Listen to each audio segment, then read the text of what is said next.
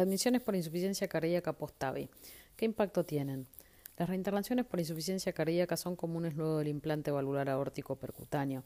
No obstante, se dispone de datos limitados sobre sus predictores y su impacto clínico.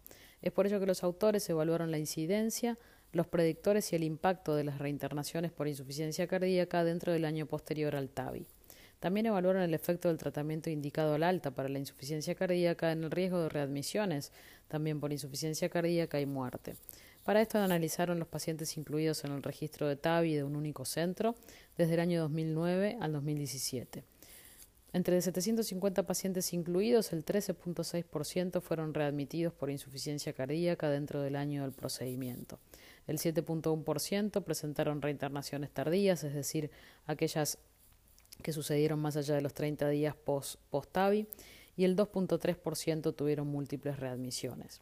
En aproximadamente el 30% de las readmisiones no se pudo identificar ningún factor desencadenante. Las causas predominantes de, de, las readmisiones fueron los cambios en la medicación o la falta de adherencia y la arritmia supraventricular. Se encontraron los siguientes predictores independientes de readmisiones por insuficiencia cardíaca. Como parte de los antecedentes previos, la diabetes mellitus, la enfermedad pulmonar crónica y la insuficiencia cardíaca aguda previa. Y como eh, factores o predictores presentes al momento del alta de la internación índice, la presencia de regurgitación aórtica paravalvular, grado moderada severa y la hipertensión pulmonar.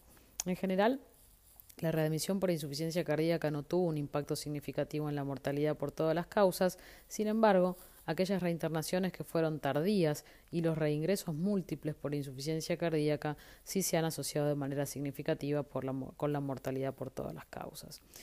La prescripción de inhibidores del sistema de renina-angiotensina al momento del alta también se asoció con una menor tasa de mortalidad general o global. De esta manera, los autores concluyen que las reinternaciones por insuficiencia cardíaca son comunes dentro del año de realizada de la TAVI. Las reinternaciones tardías y múltiples por insuficiencia cardíaca se han asociado con un mayor riesgo de mortalidad global a largo plazo. Las comorbilidades iniciales, como se mencionaron previamente, la diabetes, el EPOC y la insuficiencia cardíaca aguda previa, y los hallazgos ecocardiográficos al momento del alta, identificaron a los pacientes con un alto riesgo de reinternaciones por insuficiencia cardíaca.